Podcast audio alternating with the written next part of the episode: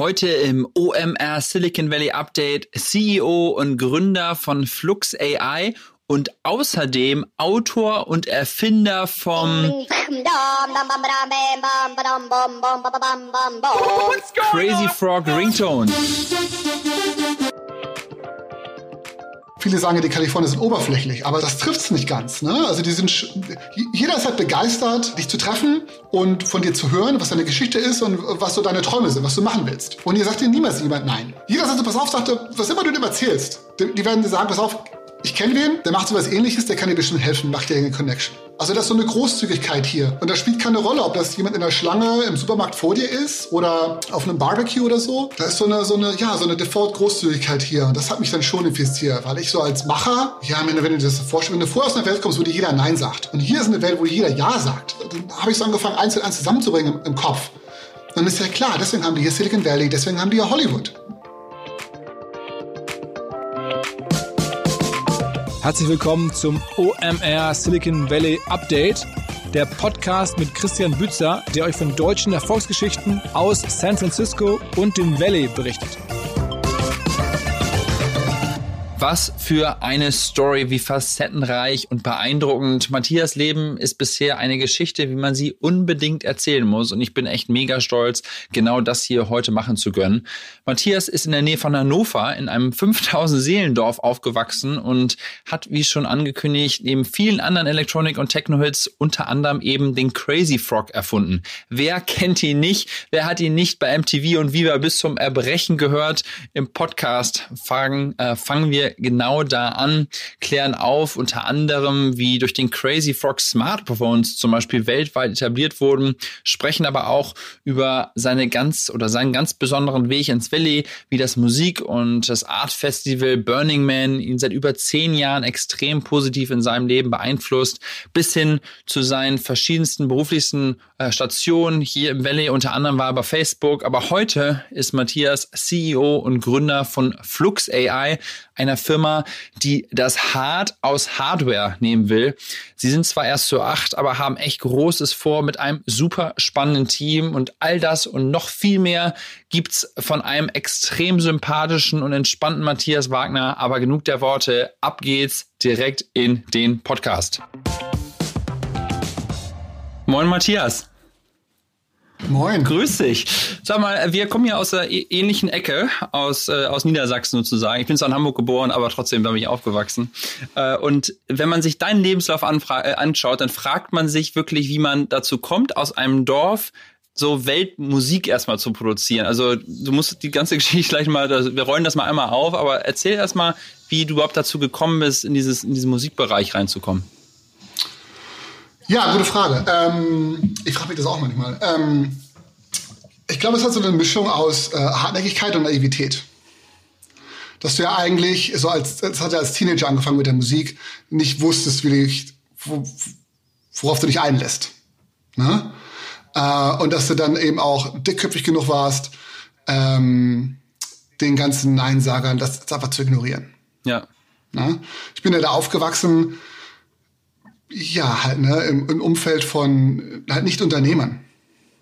Ne? Also die Nachbarn waren halt äh, Krankenschwestern oder Steuerberater oder haben halt äh, äh, bei Volkswagen in Hannover gearbeitet oder so. Ja. Ne? Und so Unternehmer, ich kann mich, ich versuche mir zurück, ich versuche mich mal zurückzuerinnern, ob ich da irgendwelche Vorbilder hatte, aber ich kann mich an niemanden erinnern in meinem direkten Umfeld, der ein Unternehmer war. Äh, oder halt uns selbstständig in irgendeiner Art und Form. Ne? Und von daher habe ich dann aber, glaube ich, auch den ganzen Rat, den ich bekommen habe, den un, unaufgeforderten, ungefragten Rat bekommen habe im Umfeld, dann auch ignoriert. Mir war mir als, als, als 13-Jähriger schon klar war, dass die nicht wussten, wovon sie sprechen. Ja. Ähm, und ich glaube, das war ein ganz fundamental, fundamentales äh, äh, äh, äh, wie sagt man im Deutschen? Es war ganz fundamental. ja, aber ich meine, ähm, hattest du denn schon ja. so, ein krassen, so ein krasses Musikinteresse, dass du dann angefangen hast? Also ich meine, das ist ja relativ, wann war das? Das war ja Anfang der 2000er wahrscheinlich so rum den Dreh, ne? Dass du irgendwie, oder noch? Nee, nee, noch 90er, ne? Ach, 90er ich, bin ja, ich bin 1980 geboren, mhm. ne? Also war ich so 92, 93, ne? Da war halt in Deutschland so hier Rave-Musik und Techno-Musik ganz groß. Äh, und da wollte ich ja ganz voll mit dabei sein, ne? Ja. Und das hat angefangen wie so ein Witz, würde ich mal sagen. Aber dann, wenn du dich mal einfach mit, anfängst, dich zu beschäftigen, dann habe ich rausgefunden, bei mir in der Schule, da war einer, der hatte halt ein, auf, auf seinem PC damals so eine Software, hieß Fast Tracker. Das war so ein, ich glaube, Vierspur oder so. Ganz primitiv. Sequencing-Programm. Äh, und dann hat er mir eine Kopie gegeben und dann habe ich damit angefangen. Und dann hat sich das so entwickelt. Ne? Dann hast du über, dieses, über diese Leidenschaft, hast du dich dann schon halt connected mit den drei Leuten äh, äh, äh im, im, im Umfeld, die das eben auch gemacht hatten. Und da gab es halt dann im Nachbardorf äh, zwei Jungs, ähm, die waren wesentlich älter als ich. Die waren also damals in, ja, ich war halt Teenager, 14 oder so, 15. Und die waren halt so in Mitte 20ern, also zehn Jahre älter ungefähr. Mhm. Und ähm, die haben halt halt, ja, Eurodance oder Dancefloor-Musik produziert, ne, im, im Keller der Eltern. Genau, und hatten dann auch richtig Equipment und genau, die, kannten, die hatten noch ein paar Veröffentlichungen und so und die kannten sich aus und dann bin ich da so reingerutscht. Ne? Mhm. Und da muss ich auch ganz ehrlich sagen, wenn es die nicht gegeben hätte, wäre es wahrscheinlich auch ganz schwierig gewesen, weil wahrscheinlich die nächste Adresse hätte ich irgendwo dann in Hannover mich äh, mit Connections mir äh, äh, suchen müssen. Ja, ja. Und da hast du dann irgendwie so, so ja. verschiedene Sachen schon irgendwie released und also war das so eine, sagen wir mal, lineare Anstieg von Erfolg oder war das irgendwie so, du hast lange rumgefrickelt und dann kam plötzlich das eine große Ding und das ging ja. richtig ab? Äh, ja, beides. Zuerst jahrelang rumgefrickelt. ne? ähm, ganz primitiv, also ich kann, ich kann mich noch erinnern, ne, ähm, wir hatten ja keinen Zugang zu irgendeiner Industrie, wir hatten ja auch kein Geld. Wir waren ja Kinder. Ne? Ja. Ähm, also zwischen eine Bassdrum hat mein Nachbar rausgefunden, du, pass auf, ich das Mikrofon nehme und auf den Tisch schlage.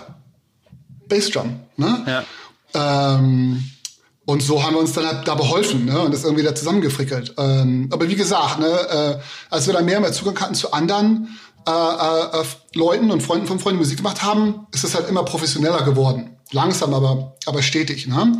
Und dann hatte ich dann mit, also das kann ich jetzt mal hier scheren, ich hatte dann mit 17, mein Vater war total dagegen. Ne? Also dem hat überhaupt nicht gepasst, das ganze Musik. Das war überhaupt nicht für den.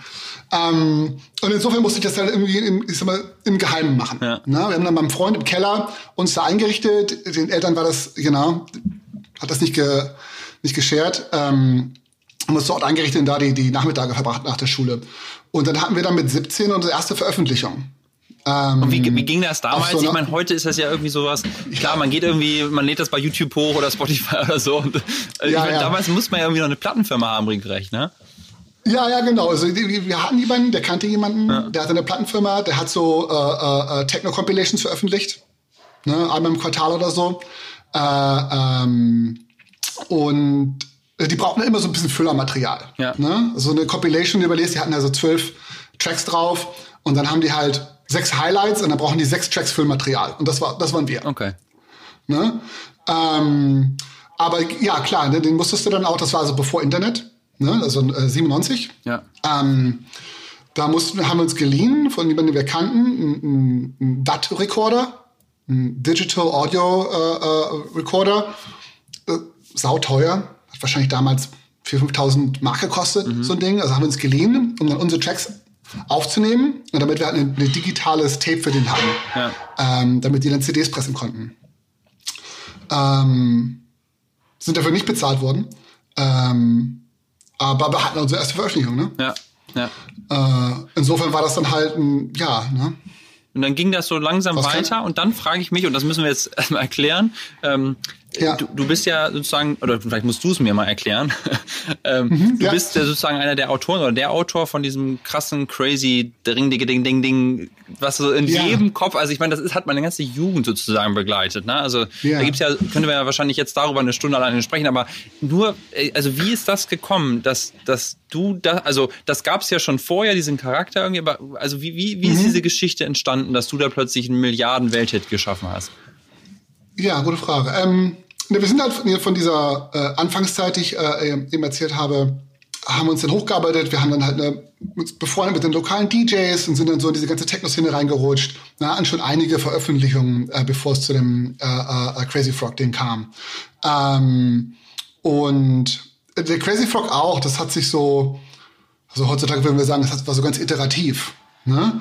Ähm, das hat angefangen, ich glaube, Crazy Frog wurde veröffentlicht 2005 und wir haben aber den Song den in 2001 schon gemacht. Mhm. Na, das hat so vier Jahre gedauert, so eine Iteration. Jetzt wurde das erste Mal veröffentlicht ähm, unter dem äh, Künstlernamen äh, äh Murphy Brown. Äh, und das war ein Superhit in den, in den Clubcharts. Ähm, war, war auch ein bisschen ne, clubbier vom, vom Sound her. Und ähm, dann ist die Idee das erste Mal aufgekommen, auch dann mit Jamba äh, äh, das als Klingelton zu vertreiben. Ja, aber Moment, bevor wir jetzt ja, da hingehen, also ja. ich meine, also das Lied war ja da und dann äh, kam dann Jamba auf euch zu. Also ich, ihr wart ja da immer noch, wie alt wart ihr da? Da wart ihr ja immer noch irgendwie Anfang 20? 20, 20 21, ja. Genau. Also, also wie kam das zustande, dass da so, also ja. Ja, zu dem Zeitpunkt, wir hatten also schon, schon einige Erfolge, wie gesagt, in der, in der äh, Techno- und der Clubszene ja. und kannten von daher schon jede Menge Labels. Ne? Okay. Ich war auch ein, äh, als, äh, als Autor hatte ich einen Vertrag mit, mit Warner Chapel, das ist halt ein Abend von Warner Brothers. Ja. Und wir waren also dann zu der Zeit schon relativ gut connected. Und ähm, unser Label, Ministry of Sound in Deutschland, hatte die Connection zu Yamba. Ja? Ähm, und ja, so hat sich das gegeben. Also, die haben das dann das erste Mal gemacht. Ähm, das war auch das erste Mal, dass sie das probiert haben mit einem Klingelton und so aggressiv auch in die Werbung zu gehen auf Viva und MTV damals. Ja. Ne? Und das hat sich dann, das war so das Warmspielen zu diesem ganzen, äh, von dieser Vertriebsstrategie. Ähm, und das hat dann super funktioniert, aber die haben sich halt gedacht, pass auf, die Jungs aus Wunsdorf, die brauchen wir hier nicht. Ähm, da können wir ja jede Musik nehmen und das machen. Und das hat dann aber nicht so fun gut funktioniert, äh, weil es eben nicht so ein Ohrwurm war. Ja, ja, ja. Und ähm, von da sind die dann wieder zu uns gekommen, ein paar Jahre später. Ich gesagt, pass auf, können wir das nicht, können wir, können wir nicht nochmal sowas normal machen für uns. Ne? Ähm, und das war halt ganz in den Anfangsjahren vom, vom Internet. Ne? Also da musst du dir vorstellen, damals hatten wir halt kein Facebook und kein Twitter und so, aber YouTube kam halt gerade raus. Ja. Und da hast du dir damals hast du so diese, diese Memes, diese Links, diese YouTube-Links wurden halt via E-Mail rumgeschickt. Ne? Ähm, und da gab es eben dieses Video mit diesem Frosch, äh, das einer gemacht hatte in, in Skandinavien, ich glaube in Schweden. Und jemand anders hatte da halt so diesen, diesen Motorsound zugemacht. Ähm, und das war halt, das war halt eins von diesen YouTube-Videos, das halt rumging dort, damals. Ja. Und das haben wir dann halt genommen und zusammengepackt mit der Musik. Ja. Ähm, und da haben wir halt aus, genau, aus, aus, aus, aus zwei Läufern haben wir da halt einen, einen Gewinner gemacht. Ähm, und deswegen, was ich auch sagte Anfang, es war, es war so schon ziemlich iterativ. Ne? Also wurde ja schon viel probiert.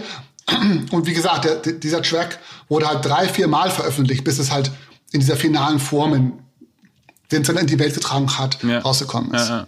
Ich meine, das Ding ist ja unfassbar äh, erfolgreich. Ich habe mal versucht herauszufinden, aber es ist irgendwie so in den Top 40 der meist aufgerufensten YouTube-Videos aller Zeiten. Ich glaube, das Hauptvideo hat irgendwie zweieinhalb Milliarden Abrufe. Ne? Also das meistgehörte Lied, habe ich äh, erschreckend festgestellt, ist äh, äh, Baby Shark oder dieses, dieses, dieses Kinderlied mit siebeneinhalb Milliarden. Aber dann kommst du praktisch da mit dem Ding kurz hinterher. Ne? Hat, also hat sich das ja monetär massiv gelohnt damals schon? Also ich meine, allein in den Charts, das sind ja wahrscheinlich auch, ich meine, früher, wenn man dann einen Top 1 Hit hatte, hat man ja noch richtig Geld verdient, ne?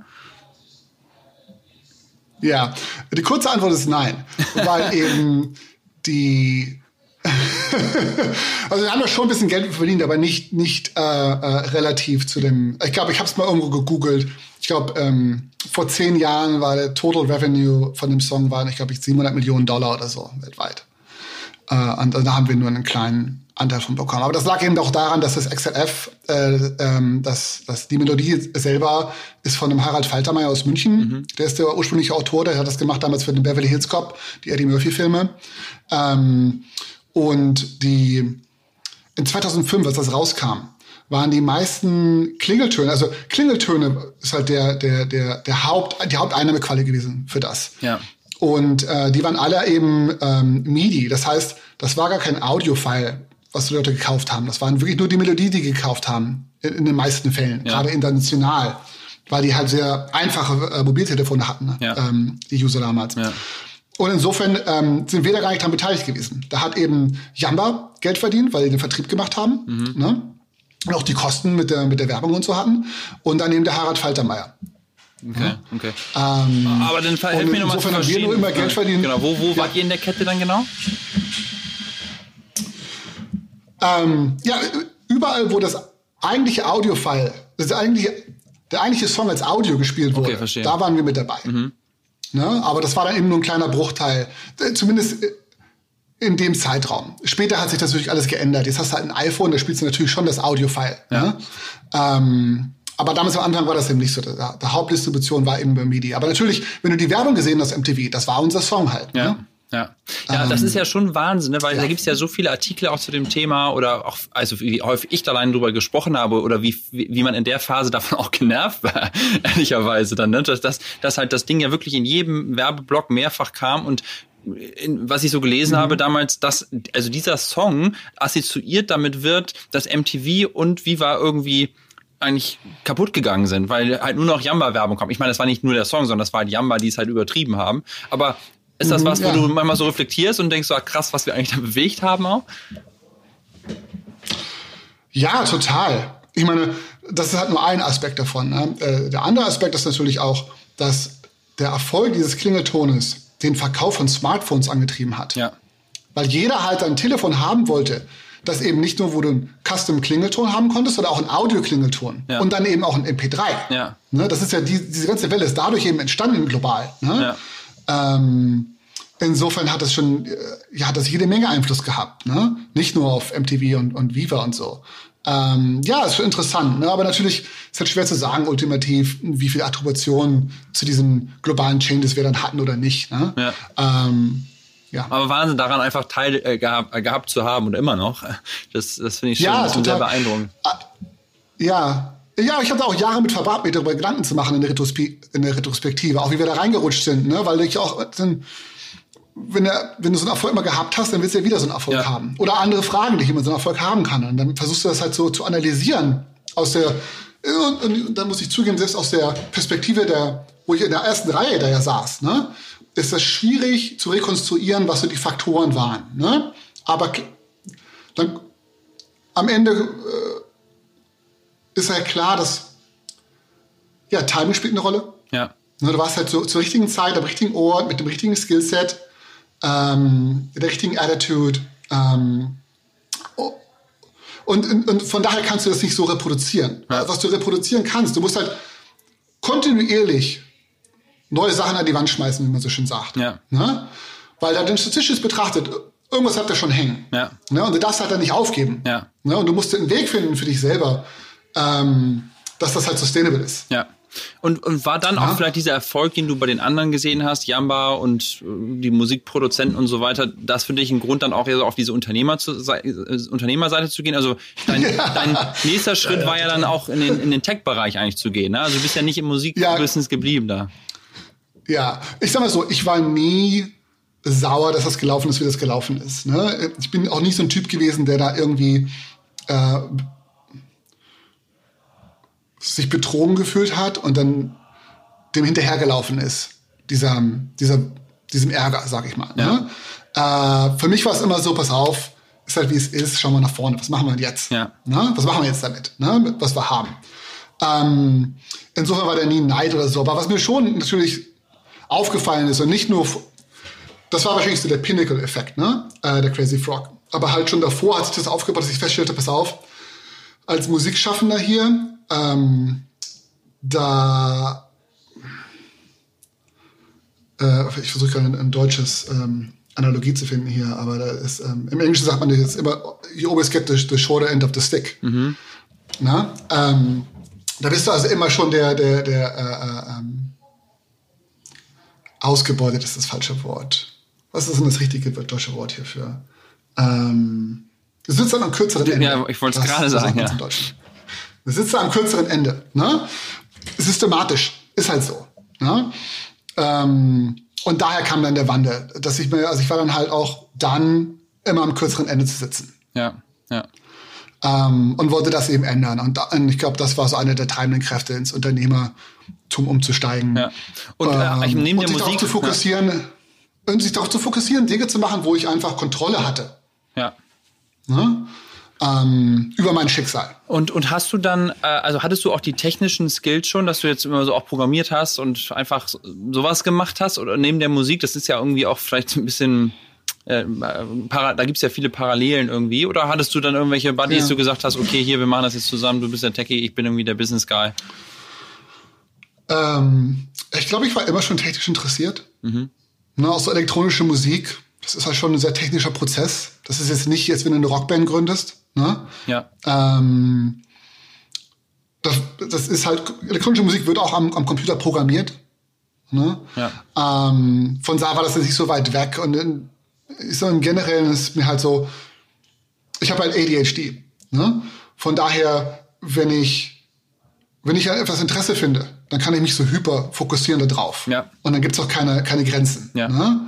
Äh, dann kann alles gelernt werden. Und äh, speziell jetzt im Internetzeitalter, wo du ja, ähm, wenn du dir nur die Zeit nimmst und die Motivation hast, kannst du ja alles lernen im Internet. Ja. Ja?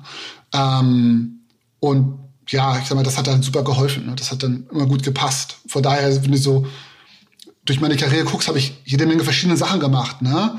Und Skills auch gelernt. Aber es kommt immer darauf zurück, dass es normalerweise halt so somewhere between, also äh, irgendwo zwischen technischem Interesse und diesem ähm, Artistik, artistischem äh, äh, etwas zu schaffen. Ja. Ich glaube, das ist mir immer, hat mich immer getrieben, Oh, ja. ne? was Neues zu kreieren. Ob das jetzt Musik ist oder, oder Software oder Hardware oder äh, ja. Ne? Äh, dieses ganze Spektrum interessiert mich halt. Und ähm, das Skill, das Skill, das du dann lernen musst, um das, äh, äh, äh, was auch immer du gerade machst, zu machen, ist halt so, ja. Ja, äh, äh, immer Vollgas dann auf dem, auf dem jeweiligen Ja. Bereich. Äh, wenn man auf dein LinkedIn-Profil guckt, dann sieht man halt, du bist, hast Hochzeit.de gegründet. Also ich glaube, das ist auch so eine Internetseite, da war wahrscheinlich jeder, der irgendwie über 25 liiert ist, auch schon mal drauf. äh, und, und wahrscheinlich auch damals, äh, dann hast du eine so, eine so eine andere Firma noch gegründet. Ich weiß gar nicht, muss vielleicht auch mal gleich noch einen Satz zu sagen, aber was ist aus diesen ganzen Unternehmungen geworden? Also auch mit ähm, ähm, hier Ministry of Sound, das sind auch die, das ist mir auch so ein Begriff, da, davon habe ich früher mir die CDs gekauft. Ne? Also das sind ja so Firmen und ja. Unternehmungen, die haben ja Millionen von Umsätze gemacht. Hast du die dann einfach irgendwann alle abgegeben oder hat sich das dann so, also was ist daraus geworden? Ja, äh, also Ministry of Sound ähm, war ich nie mit involviert. Ne? Das war ein Label, mit dem wir gearbeitet haben, ähm, mit dem Crazy Frog speziell, aber auch davor und danach nie wieder mit ihm gearbeitet. Ähm, das war der deutsche äh, Ableger. Das ist große Ministry of Sound ist halt ein UK-Label. Das ist ein ganz weltberühmtes UK-Label. Und Wir Ja. haben mit dem deutschen Ableger da gearbeitet. Äh, aber mit Hochzeit.de und die anderen Sachen, was daraus geworden ist. Ja, ich meine, das ist halt super gelaufen. Eben genau wie vorher auch, so eine Mischung gewesen auf like, na, ähm, Glück und die richtigen Skills zur richtigen Zeit. Ja, die Keyword-Domain du Hochzeit- bekommen damals, ne? Da warst du ja auch früh dabei. Ja, wollte ich gerade sagen. Also ich hatte damals halt mit äh, äh, ein paar Freunden, das Hochzeit.de selber war gar nicht meine Idee. Ähm, das war einem guten Freund von mir die Idee. Und der kannte jemanden, dem, der hatte, dem gehörte die Domain. Und der passt auf, ich habe eine Idee und ich kenne ein paar Techies und dann machen wir jetzt was. Und so ist das halt entstanden. Ähm, und, und so hatten wir eben auch den, äh, die, die Domain. Ähm, und das war halt, ja, das war noch ganz an, am Anfang des Internets, ne? Das, das kann man sich heute gar nicht so vorstellen. Ich weiß auch, ich war auch lange nicht mehr auf der Domain drauf. Ich weiß gar nicht, was wir heutzutage machen. Ja. Aber damals, als wir das gemacht haben, wir waren halt die Ersten, die da was betrieben haben drauf. Und das war so ein gelbe Seiten für Hochzeit. Ja. Also ob du jetzt ein Restaurant brauchtest oder ein Taubenzüchter, der eine Taube haben wolltest für deine Hochzeit oder was auch immer, das konntest du alles finden. Ähm, und dann hatten wir damals auch schon so Self-Hosting, so eine Hochzeitswebseite und so ein Kram. Ja. Ähm, ja, das war super erfolgreich. ne? Und das war eben auch bevor eben Google groß war und SEO groß war. Als du noch halt, wenn du ach, ich weiß, irgendwas mit Autos, hast du auto.de eingegeben und dann hast du halt Autos gehabt und sowas mit Hochzeit auch. Als Ja. das alles sich dann geändert hat, dann ist das auch, war das nicht mehr so ein gutes Business. Ähm, Ja. Da hat sich die ganze, die ganze Landschaft da hat sich das so schon gravierend verändert durch SEO und so. Ja. Hast du das denn dann Ähm, verkauft oder hast du äh, das, äh, hast du es einfach so, ist es so ausgelaufen? Ähm, ja, wir haben das, also wir hatten dann so ein Konglomerat aus verschiedenen Internet-Services und Software-Services ähm, und hm, wir haben das auch so ein bisschen verfummelt, muss ich mal zugeben. ne? Das ist ja super gelaufen für eine Zeit, Ja. aber ich sag mal so, wir hatten aber auch keine Ahnung, was wir gemacht haben. Ja. Ne? Also wir waren die Jungs vom Dorf ähm, und wie ich schon original sagte, ne, wir hatten also kein, kein Mentorship oder so. Wir kannten halt keinen, Ja. der auch nur annähernd sowas gemacht hat. Ja. Ne? Also aus heutiger Sicht waren wir unglaublich naiv. Wir hatten wirklich gar keine Ahnung, was wir gemacht haben. Wir haben das aber selbst rausgefunden. Ne? Ja. Ähm, und von Sam ist ein bisschen verfummelt. Wir hatten ein paar Investoren, äh, die haben das dann am Ende komplett übernommen. Ob die das heute noch betreiben, weiß ich gar nicht. Ähm, wir haben da ein bisschen Geld mitgemacht, sind dann da raus. Ja. Ja, ja.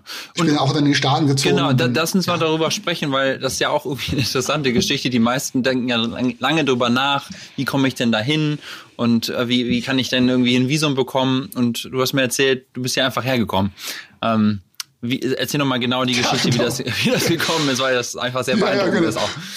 Also meine Schwester hat äh, hier in San Francisco studiert und so bin ich erstmal rübergekommen, einfach zu besuchen, sagte, pass auf, komm rüber, machen wir einen Roadtrip, äh, fahr ein bisschen hoch, ab, äh, hoch und runter die Küste und so. Ich sage, ja klar, warum nicht? Komme ich mal rüber für, für eine Woche oder zwei. Und dann habe ich das gemacht und dann ist mir das erste Mal aufgefallen, so, also für mich war vorher Kalifornien so eine Fiktion. Das ist was, was du auf dem, im Fernsehen dir anschaust, aber das existiert so in der Realität. Kann ja gar nicht existieren. Kann ja gar nicht. Ne? Ähm, aber dann kommst du halt die Abend und stellst du ruckzuck fest, ah nee, warte mal das ist, das ist einfach so. Wenn die hier eine, eine, eine, Fernsehserie drehen, dann machen die nichts Spezielles. Die hauen sich eine Kamera auf die Schulter und fangen hier an. Das sieht einfach hier so aus. Ja. Ne? Das ist einfach so. Die Menschen sind hier so, das Wetter ist hier so. Ähm und dann wurde mir halt so klar, ja gut, klar, da kannst, also, das ist auch schwer mit zu konkurrieren dann. Ne? Ja. Äh, wenn du da aus, äh, äh aus Norddeutschland kommst, ne? vom Flachland irgendwo da. Ähm und, und dann hat auch, auch die Attitude der Leute. Ja. Ne? Also in, in, Deutschland bist du ja gewohnt, dass dir erstmal jeder Nein sagt. Ja. Kannst du nicht, geht nicht, unmöglich. Ne? Und hier, also jeden, den ich getroffen habe, die hatten so eine Yes-Attitude. Ne? Die waren auch, also viele sagen die Kalifornier sind oberflächlich, aber es ist so, das trifft's nicht ganz. Ne? Also die sind, jeder ist halt begeistert äh, äh, dich zu treffen und von dir zu hören, was deine Geschichte ist und was so deine Träume sind, was du machen willst. Und ihr sagt dir niemals jemand Nein. Mhm. Na? Und jeder sagt so, pass auf, sagte, was immer du dem erzählst, die, die werden dir sagen, pass auf, ich kenne wen, der macht sowas ähnliches, der kann dir bestimmt helfen, macht dir eine Connection. Also das ist so eine Großzügigkeit hier. Ähm, und das spielt keine Rolle, ob das jemand in der Schlange im Supermarkt vor dir ist oder auf einem Barbecue oder so. Da ist so eine, so eine, ja, so eine Default-Großzügigkeit hier. Und das hat mich dann schon infiziert, weil ich so als Macher, ja, wenn du dir das vorstellst, wenn du vorher aus einer Welt kommst, wo dir jeder Nein sagt. Und hier ist eine Welt, wo jeder Ja sagt. Ähm, die Möglichkeiten, die, dann, dann wird dir halt so klar, dann, dann habe ich so angefangen, eins und eins zusammenzubringen im, im Kopf. Und ist ja klar, deswegen haben die hier Silicon Valley, deswegen haben die hier Hollywood. Ne? Das, also so, so ein paar Faktoren kommen ja einfach zusammen. Ne? Und das ist halt dann dieser Multiplikator ähm, den du einfach in Wunsdorf in Niedersachsen nicht hast. Ja. Ja. Kannst du machen, was du willst. Ne? äh, also dann baust du jetzt nicht das nächste Silicon Valley. Ne? Ja. Ähm, und ähm, ja, dann war klar, dass ich, dass ich, dass ich nach, äh, nach San Francisco ziehen musste. Und dann bin ich wieder zurückgekommen und dann habe ich mir nochmal so ein Jahr angetan das war auch dann damals 2008, 2009, Finanzkrise, Unternehmer zu sein, eine Finanzkrise. Also ich auch so ein paar Lektionen wie äh, äh, richtig hart gelernt da. Ähm, und dann bin ich den Sommer danach noch mal hin, dachte, pass auf, wenn ich das wirklich mache, muss ich aber sichern, dass das nicht so ein Gehirngespinst ist, was ich hier habe. Ne? Also komm, fliege ich noch mal rüber zu meiner Schwester, schaue mir das noch mal an und dann machen wir eine finale äh, äh, Entscheidung. Und habe ich dann gemacht und dann war es, ja, das ist, das ist genauso wie beim letzten Mal. Ne? Und dann ähm, bin ich zurück und dann habe ich angefangen, mir zu überlegen, wie ich das denn so mache. Ne? Ähm, also ich war jetzt nicht irgendwie finanziell unabhängig oder so. Ne? Äh, und einfach mal so nach Kalifornien zu ziehen. Nicht ganz günstig, nicht ganz einfach, du dann mit dem Visum nicht so ganz klar, wie du das machst. Dann auch brauchst du eine Arbeitserlaubnis, selbst wenn du ein Visum hättest, brauchst du eine Arbeitserlaubnis, um zu arbeiten und so. Und auch einen Job zu finden. Ähm, naja, äh, aber wie gesagt, ich hatte mir den Kopf das zu machen. Und dann habe ich ein bisschen rumgeschaut. Am Ende weiß ich noch, wegen Visum und so. Und es war dann schon klar, dass es nicht so ganz einfach wurde. Und dann weiß ich noch, habe ich angerufen, habe ich so eine äh, äh, äh, amerikanische, so eine Kanzlei für, für Visen für die USA irgendwie angerufen. Und die haben mir da ganz klipp und klar erzählt, dass das also nicht funktionieren würde. Ja. Dass der einzige Weg hier wäre, dass ich für eine entweder deutsche oder amerikanische Firma in Deutschland arbeite und mich dann intern versitzen lasse. Äh, und dann sitze ich kurz hin und überlegst, ja gut, das ist ja hier ein, es dauert ja Jahre, ja. um dich in eine Position zu versetzen, dass das funktioniert. Ähm, und ich ich war schon im Prozess, ich hatte schon meine Miete gekündigt und meinen ganzen Kram verkauft. Also, ja, ich glaube, ich hatte sogar das Ticket schon. Ne? Das, war, also, das war im Rollen hier. Ne? Ja, ähm, und ähm, ich war nicht willig, den Plan zu ändern. Und ähm, ja, da weiß ich noch, also zwei Wochen bevor mein Flug war, habe ich irgendwo im Internet gelesen, dass du halt ein, ein verlängt, also das normale Visum ähm, kannst du halt äh, drei Monate bleiben. Ähm, und du kannst aber ein verlängertes Visum beantragen äh, bei der Botschaft oder dem Konsulat äh, für sechs Monate. Und das kannst du auch nochmal sechs Monate verlängern. Und ja, bin ich zur amerikanischen Botschaft der Webseite gegangen, ich bin angemeldet, ähm, haben die mir einen Termin gegeben. Ich glaube, drei Tage bevor mein Abflug war, bin ich da so hin und dann musste ich meinen Reisepass da. Also ich sage, ich hoffe, ich kriege diesen Reisepass wieder, bevor mein Flug ist. Ja. Ähm, aber ja, einen Tag bevor mein Flug wegging, hat UPS meinen Reisepass äh, äh, wiedergebracht mit dem Visum. Und dann, ja, dann habe ich halt die ersten zwölf Monate so in den USA verbracht. Und das war halt dann also definitiv genug Zeit, um sich ein Netzwerk aufzubauen und dann auch einen, einen Plan zu erarbeiten. Und ich glaube, und das hatte ich dir auch in einem Pre-Briefing erzählt, ich hatte dann eine, eine Bekannte, die war so ganz begeistert, dass ich in die USA vielleicht sagte, das ist eine richtige Entscheidung. Äh, da geht's nach vorne, gerade als Unternehmer machst du genau richtig. Und sagte, der wichtigste ähm, äh, äh, Ratschlag, den ich dir geben kann, ist, sagt, in den USA hast du halt die ultimative Kapitalismus, den wir haben auf der Erde, in der Welt. Äh, und so, in den USA kannst du mit Geld alles kaufen. Und vergiss das nie. Und das war damals halt ein bisschen abstrakt gewirkt. Aber so im Nachhinein ist es immer wieder, bin ich in die Situation gekommen, wo ich dachte, ah, mit Geld können wir alles kaufen. Ja. Also. ähm, und es ist halt auch so, ja, lustig ist vielleicht das falsche Wort, aber wenn du auch mit Donald Trump anguckst, dann kannst du ja auch schon, ja, mit ja, Geld kannst du ja alles kaufen. Auch, auch, auch, eine Präsidentenwahl. Ja, ne? ähm, und dann konntest du wahrscheinlich über deine ganze Historie mit der Musik und mit den Special Skills, konntest du dann halt über auf, auf so eine besondere Green Card dann direkt kommen. Ja, genau. Ich hatte dann, ähm, ich habe bei so einem, äh, äh, äh, bei so einer deutschen Bierrunde hier in San Francisco auf der Rückfahrt mir ein Taxi geteilt mit jemandem, einem anderen Deutschen, und der hat mir dann äh, äh, ähm, eine Empfehlung gegeben für einen Rechtsanwalt, für einen Immigration-Rechtsanwalt, euch da angerufen. Äh, es war nicht günstig. Aber wie gesagt, ne, der Ratschlag war, pass auf, in den USA kannst du mit Geld alles kaufen. Ich, okay, dann ja, ja. los geht's. Ja. Ne? Ähm, und ja, das hat, also das hat dann, wie gesagt, das hat auch sehr schnell funktioniert. Ähm, die, ich sag mal so, ich glaube, der große Unterschied ist, wenn du aus Deutschland kommst, ne, im Speziellen. In Deutschland ist alles wirklich im Detail geregelt. Ja. Ne, das ist so die Kultur, das Gesetz, das ist alles sehr, ja, ja. Und in den USA ist das ist sehr vage. Ja. Ne? Ähm, und insofern war es dann nicht so schwer. Also als, als Deutscher hätte ich halt von mir selbst gesagt, kannst du unmöglich den Case machen. Ne, wenn du das wie die Deutschen bearbeiten, hier so einen Antrag, hast du hier keine Chance. Ja. Aber die beantragen das nicht wie Deutsche. Ne? Also zum Beispiel, ähm, du konntest, das stand da nicht, aber stand auch nicht, dass du es nicht machen kannst. Du kannst dein, dein Field of Endeavor, also wo du der Spezialist bist, kannst du selber definieren. Ja. Ne? Und das gibt dir dann schon jede Menge Freiraum, deinen äh, dein Case zu machen. Ja. Ne?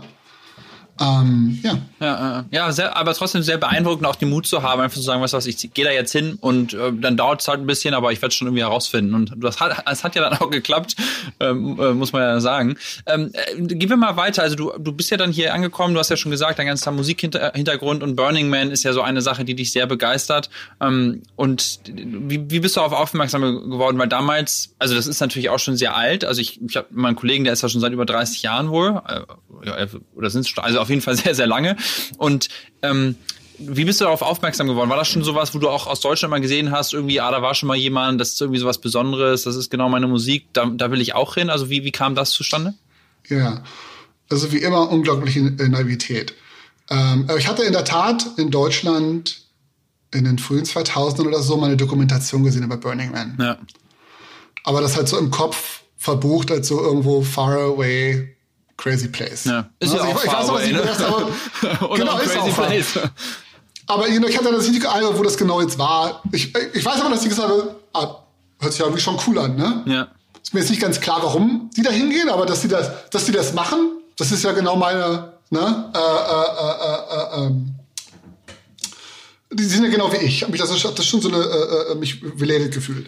Äh, aber wie gesagt, nicht so viel mich nie beschäftigt, nie, mich nie mir nie überlegt, wirklich auch hinzugehen, weil das eben so weit weg schien. Ja.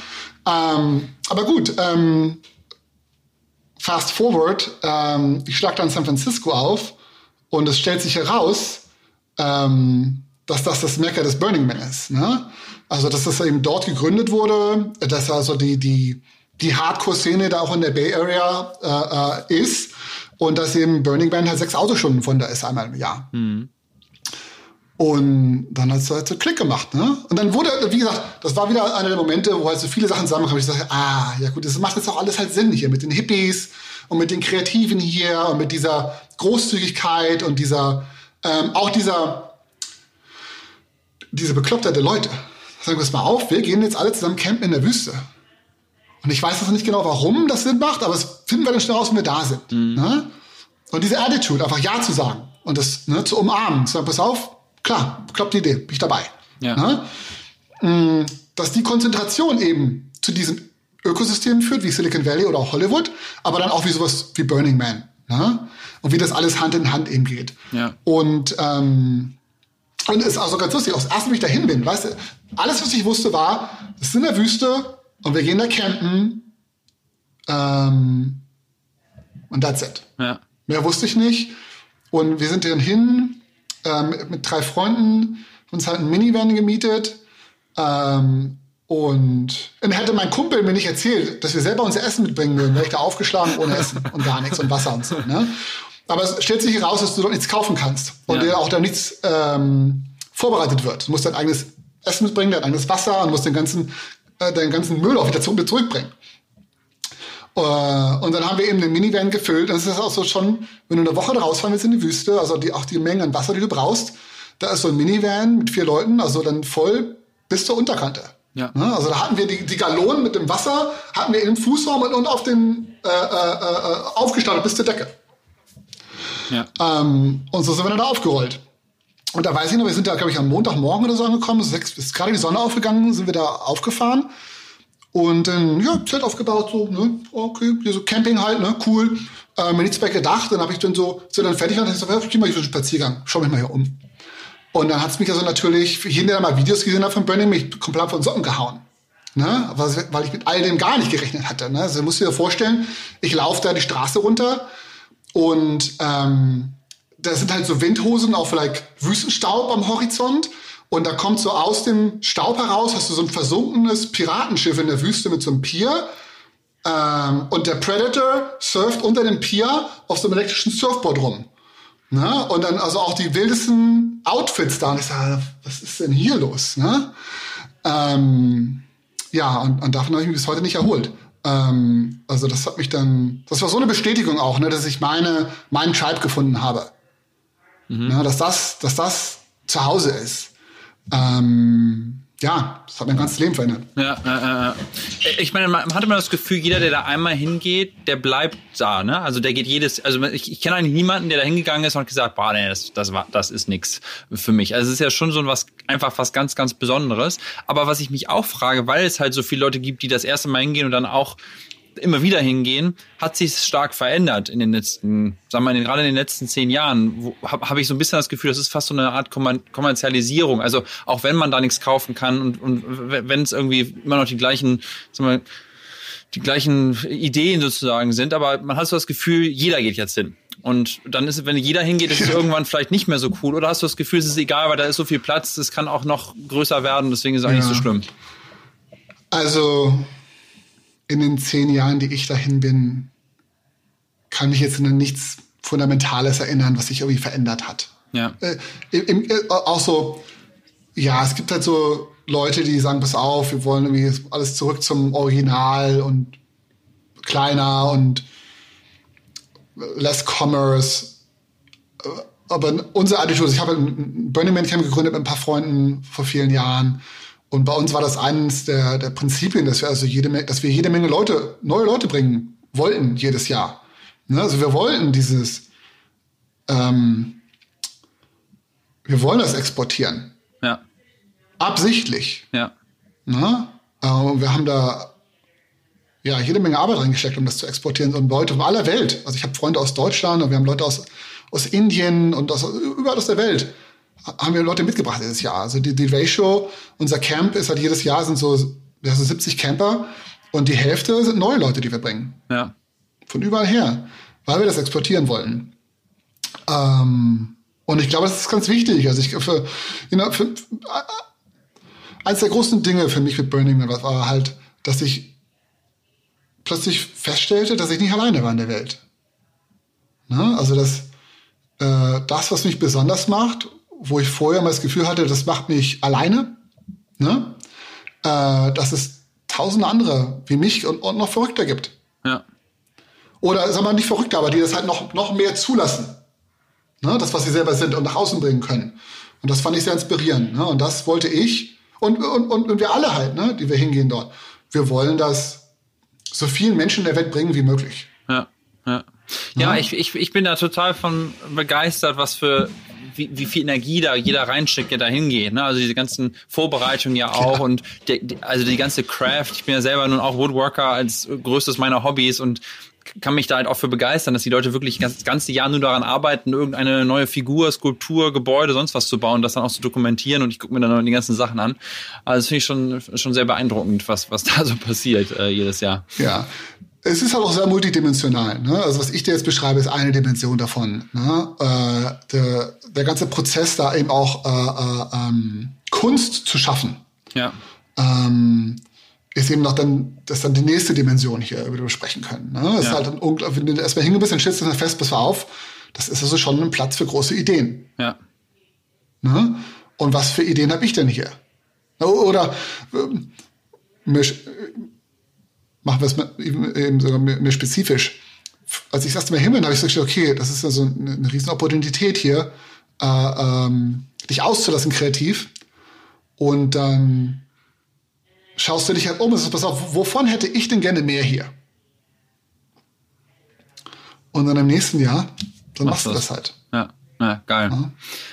Ähm. Und es ist halt so, ich bin halt jemand, der halt kommerziell im Beruf eben Produkte baut. Ja. Ähm, und es ist halt so ganz befreiend, äh, in diesem Burning Man-Umfeld Produkte zu bauen, weil du eben es gibt ja keine Business Goals. Ja. Ne, normal halt im Business Produkte bauen, geht es halt um Reichweite, ne, deine, deine Margen und all der ganze Kram. Und das eben hast du alles nicht. In Burning Man baust du es ja nur für dich selbst. Ja. Ne, es muss ja keinem anderen gefallen. Im Prinzip kannst du sogar entscheiden, das muss nicht mehr dir gefallen. Das machst du einfach nur. Das kannst du dir selber hassen. Ja. Ne? Also davon bist du völlig befreit von diesem Zwang. Ne? Ja. Ähm, und das habe ich immer sehr als sehr befreiend empfunden und, und auch sehr erholsam. Weil ich schon, ich, also ich bin nicht der keine Typ, der sich irgendwo in der Sonne sitzen kann und da jetzt Urlaub verbringt und nichts macht. Ja.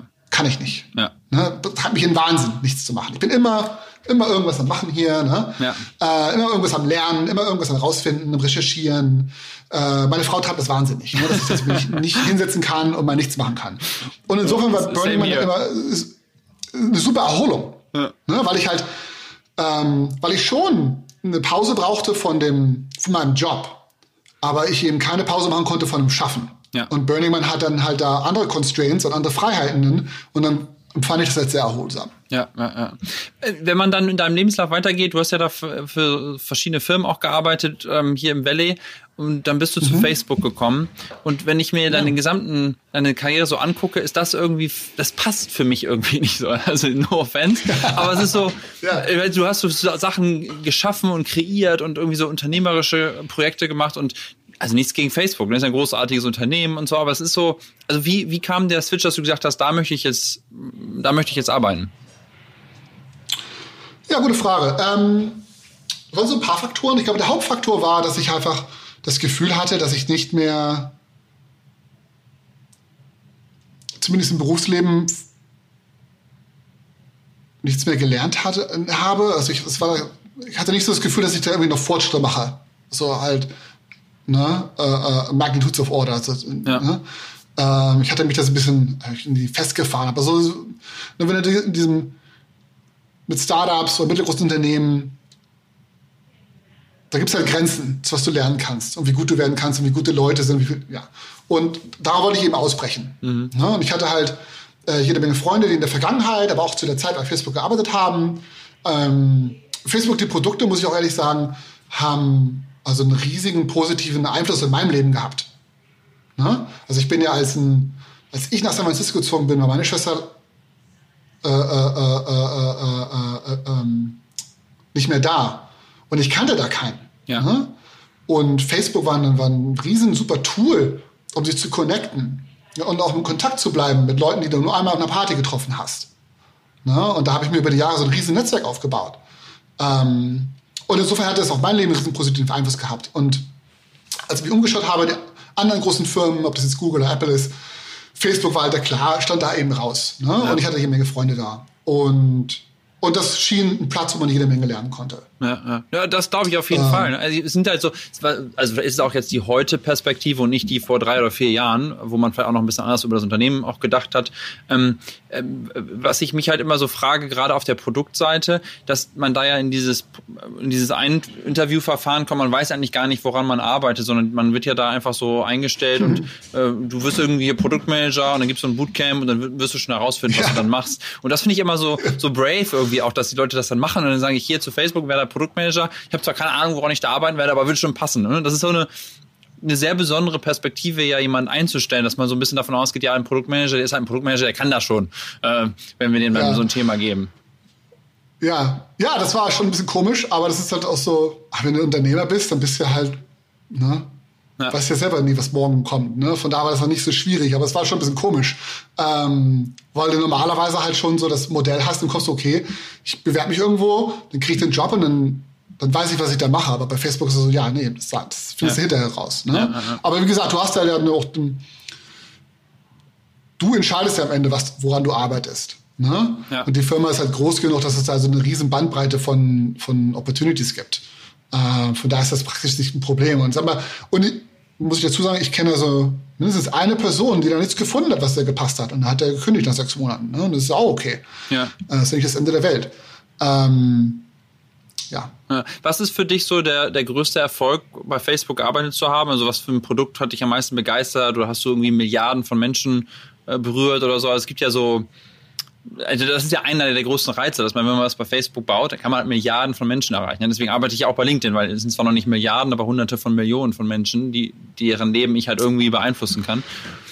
Ja, äh, gute Frage. Ich glaube, hm, ich kann jetzt nicht so ein einziges Ding rauspicken. Aber äh, meine, ich meine, worauf du anspielst, ne? dass du halt so Dinge baust, die halt von einer Billion Menschen benutzt werden. Das war so im Alltag dort, das war nicht das, wo, was dich motiviert hat. Mhm. Ne? Die Motivation dort war immer auch, wie das den Einzelnen impactet, ne? also, oder vom Nutzen ist. Ähm, und insofern waren die, die, wenn wir selber raus sind, User Research gemacht haben ähm, oder auch im Office User Research, das waren so die Sachen, die dich motiviert haben. Ne? Also wie, wie du, wie du, äh, ja, wie sagt man im Englischen, dann wir connected haben, aber wie du die Leute äh, ne, die Möglichkeit gegeben hast, äh, sich zu connecten. Ne? Wie du halt Eltern mit ihren Kindern connected hast über, über äh, äh, lange Distanzen. Ne? Äh, ich bin ja selber auch so ein Expert. Ne? Ich habe ja selber Familie äh, äh, weit weg. Ja. Und, und das war es dann halt so, diese, diese, diese individuellen Geschichten. Das hat zumindest mich, aber ich glaube auch meine Kollegen dort mehr berührt, als da irgendwo in einem Excel-Spreadsheet, dass da halt ein B äh, äh, hinter der Zahl war. Das ist, ja, das ist, das ist sehr abstrakt. Ne? Ja. Also ja, emotional haben wir uns da wirklich nie mit connected, wirklich. Ja, ne, verstehe ich absolut. Ähm, und dann hat sich aber das wieder gejuckt, zu sagen, okay, jetzt habe ich hier verschiedene Startups, ich habe das Großunternehmen kennengelernt, ich habe irgendwie ja doch das unternehmerische Gen in mir, ich will was Neues schaffen und du, du hast was Neues gegründet. Ähm, vielleicht sprechen wir da noch mal kurz drüber. Äh, also, wenn ich darüber jetzt recherchiere, so viel gibt's ja noch nicht an Informationen, aber Flux äh, AI, mhm. ähm, kann, also wenn ich, also vielleicht, ich kann mal so sagen, wie ich das so verstehe, nach dem, was ich gelesen habe online, aber ist das so ein bisschen so wie, wie Figma Also Figma, für die, die das nicht kennen, das ist so ein Design-Tool, wo halt irgendwie mehrere Leute gleichzeitig super einfach Sachen, Prototypen bauen kann, halt äh, Websites äh, designen. Und aber ist das sozusagen Figma nur für Hardware? Kann man das so beschreiben? Aber erklär, erklär vielleicht mal, was ihr da genau macht. Ja, ich glaube, das ist eine gute Analogie. Ne? Also entweder Figma für Hardware oder so GitHub, Figma für Hardware. Äh, die Idee hier ist gewesen, wir haben halt, äh, äh, also ich und meine Mitgründer, in unsere Karrieren haben wir also Software und Hardware gebaut und zusammen haben wir halt, wir haben uns über Burning Man kennengelernt und da über Jahre jede Menge Hardware gebaut, also Electronics Hardware für Kunstprojekte und so. Und was uns aufgefallen ist, ist halt, ähm, ne, am Anfang fängst du halt selber an, was zu bauen in der Garage und dann hast du einen Kumpel dabei oder zwei Freunde dabei. Aber bei uns ging das halt zu einer Dimension, wo halt dann 20, 30, 40 Leute dabei waren. Und da war so ein Breaking Point, wo du halt nur mit Google Spreadsheets äh, oder Paper Napkins kamst du halt nicht weiter. Wir brauchten irgendwie was Professionelleres, um es zu organisieren, um zu planen, ähm, um über Schaltkreise zu, zusammenzuarbeiten und zu, rauszufinden, wie wir das machen. Ähm, und dann dachte ich so, ganz naiv wieder, ja, ist ja kein Problem. Gibt es eine ganze Industrie, die bauen Hardware, die müssen ja Software haben. Dann gucken wir, was, was für Software die benutzen. Dann benutzen wir dieselbe Software. Ja. Und da stellt sich halt raus, dass es eben, ja, dass diese Industrie, die Hardware baut, die benutzen halt Tools, die sind erfunden worden in den 60ern, 70ern. Ja. Und die Prozesse darum sind eben auch gebaut worden in der Zeit. Und da hat sich eben nicht so viel verändert. Ja. Ne? Und dass das im Prinzip auch der Grund ist, warum es so teuer ist und so riskant, Hardware zu bauen. Ja. Ne? Äh, weil du halt jede Menge Leute brauchst, weil eben die Automatisierung noch nicht so weit fortgeschritten ist. Ne? Äh, zumindest im Vergleich zu zum Beispiel Software Development. Ja. Ne? Ähm, und ja, das hat, also ich konnte, das hat, das hat mich so aufgeregt, da konnte ich nicht drüber wegkommen. Und ähm, als ich dann von Burning Man zurückkam das Jahr, hatte ich dann, ich hatte bei Facebook vorher schon gekündigt, da hatte er nichts zu tun. Und dann habe ich mich hingesetzt und gesagt, ich schon nichts zu tun jetzt, setze ich mich mal hin und recherchiere das mal. Ja. Spreche mal mit ein paar Leuten, die ich kenne, äh, professionell, die da arbeiten in dem Umfeld und äh, schon mal gucken. Vielleicht, zuerst habe ich gedacht, so, äh, der Markt ist wahrscheinlich zu klein. Deswegen gibt es da keine besseren Lösungen. Ja. Aber der Markt ist riesig. Und jeder nämlich gesprochen. Also ich habe dann sogar über einen Freund über einen Freund, der ist ein Hardware-Ingenieur bei Apple, der arbeitet am iPhone-Motherboard. Ja? Also der Hauptplatine drin.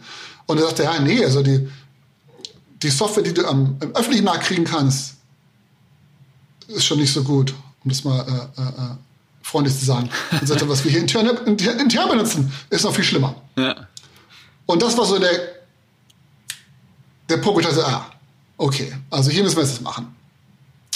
Und ähm, ja, habe ich dann angefangen, mit mehr Freunden zu sprechen. Und dann sagte der Erste, sagte so, ähm, das ist, bist, bist, bist, bist, bist ja richtig da irgendwie ne, in Rage mit dem ganzen Ding. äh, sagt er, da, da, will ich doch der erste Investor sein. Ja. Also ich, wir waren ja gerade auf dem Weg zum Kaffee. Dann haben wir gesagt, Investor. Das, ist, das wurde dann so von einer Sekunde an so, so ähm, äh, äh, seriös. Äh, ja, äh, ist dann echt geworden. Ne? Von so einem von so einem Topic, das mich interessiert hat, ist das dann real geworden. Ja. Und äh, ja, von da an was dann auf. Dann haben wir halt eine, eine, wir hatten ja kein Produkt, es war ja nur ich und ein riesiges Google Doc, ne, mit, mit, mit, äh, äh, mit Research, das ich gemacht hatte. Und dann, ähm, ja, haben wir eine Pre-Seed-Runde gegründet. Äh, meine, mein, äh, äh, meine Mitgründer haben ihre Jobs gekündigt. Und ähm, ja, fast forward, ein Jahr später haben wir das Private Beta gelauncht im September.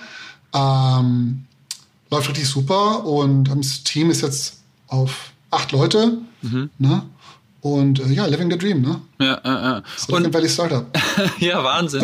Und das vor allen Dingen noch jetzt in, diesem, in, diesem, in diesem Jahr, äh, was ja nun ganz besonders ist, gerade wenn man über Hardware auch nachdenkt, wo man ja dann doch irgendwie, also ich habe Freunde, die arbeiten bei Apple, die müssen halt ins Büro, ne? weil einfach viele mhm. Sachen sch schwierig halt für die dann von Remote zu lösen sind.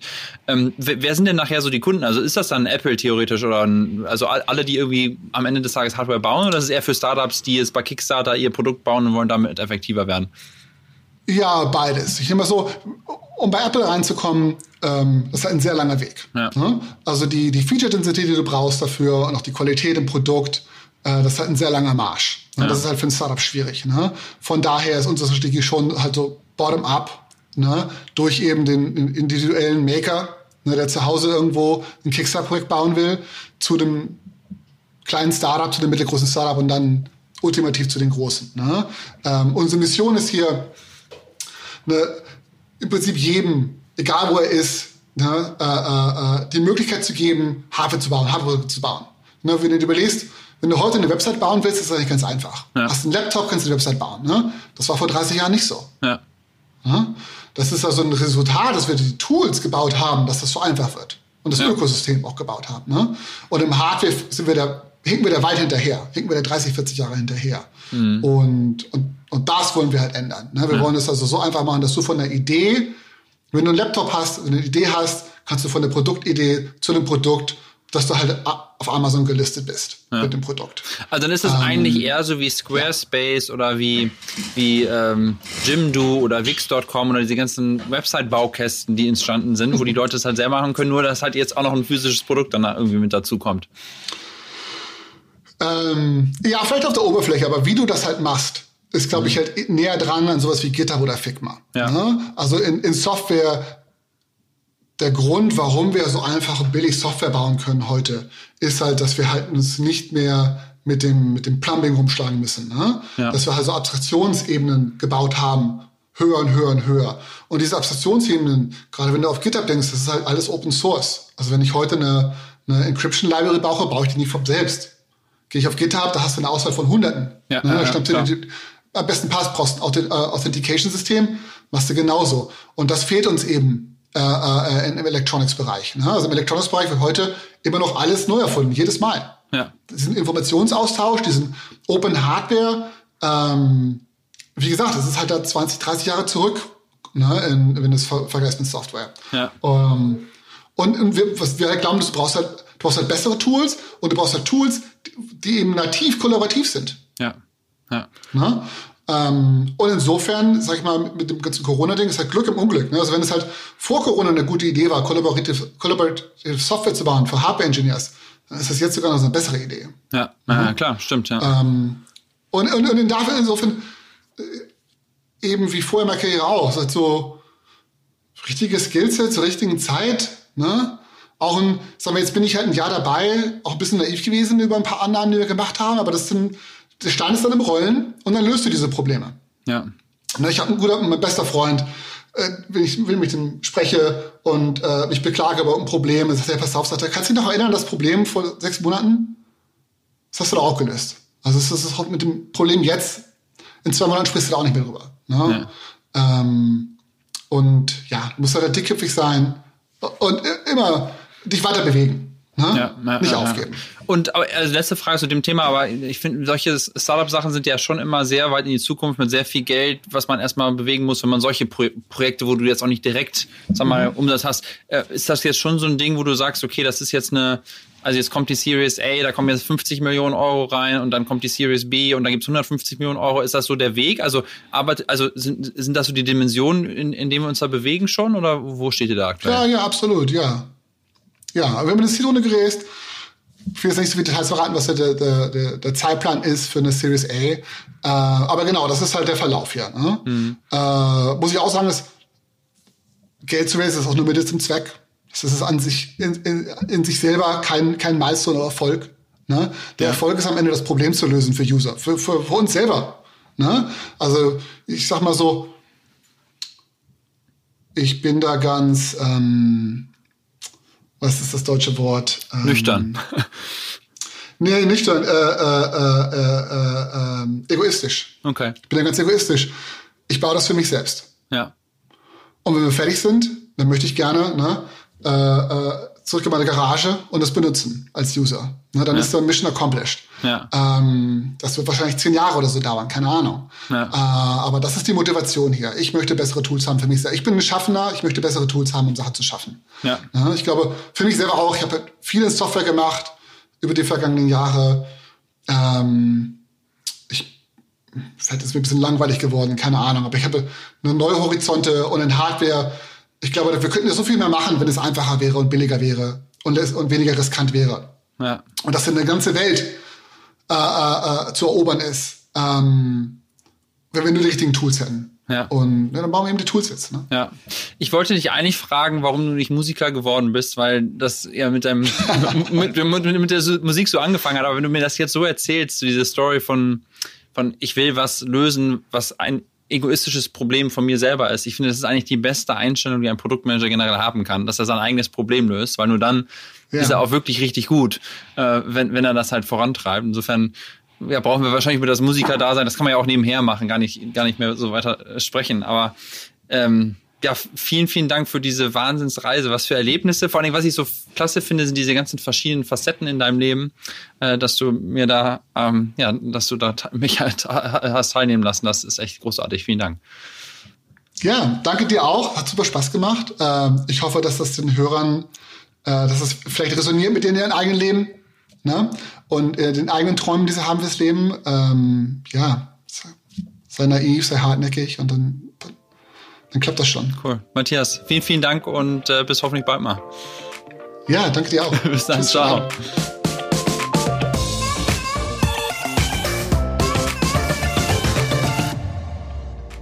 Das war es mit der Folge mit Matthias Wagner.